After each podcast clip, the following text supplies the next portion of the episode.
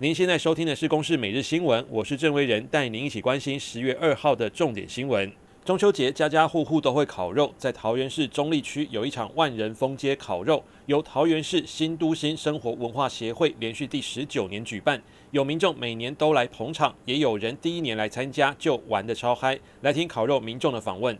他办几年了，我们就办几年的。你有参加过吗？没有，第一次。跟着老婆跟小孩来，超好玩。民众烤肉联系感情，同时也要兼顾环保。活动从三年前开始，改用无烟卡式炉烘烤，让空气不再碳烟弥漫。来听桃园市议员谢美英的说法。针对烤肉环保的议题部分呢，新都心也逐年在精进跟做改进，希望兼顾环保，又能够凝聚社区大家的情感。中秋佳节，大家关掉家中的电器，一起走出家门烤肉，不仅能大啖美食，也能促进家人和邻居间的感情。连假期间，交通部观光局北关处举办野柳时光夜访女王活动，民众只需要凭两张今年九、十月发票就可以免费入园。连假第二天涌进大量人潮，原本主场地女王头光雕投影区只能容纳五六百人，一号晚间竟然有超过三千六百人次入场，长长的人龙蔓延了两三百公尺，园方不得不采取一进一出的管制措施，尽量让大家都能欣赏到女王的夜间风情。来听野柳地质公园总经理杨景谦的说法：我们要在这边呼吁，就是说，诶，为了这个游客的安全呢，我们还是会呃进行这个呃。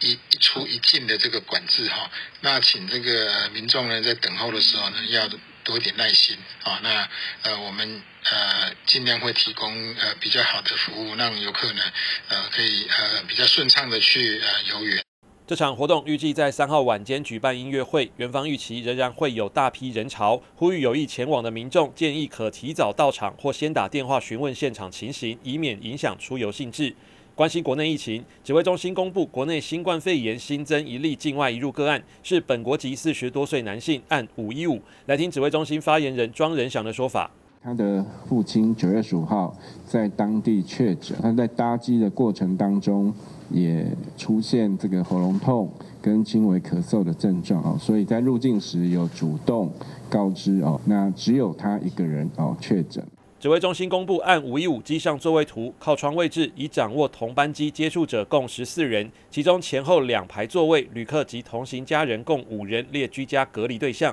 另外机组员九人应有适当防护列为自主健康管理对象，个案目前住院隔离中。至于同行家人四人已检验结果阴性。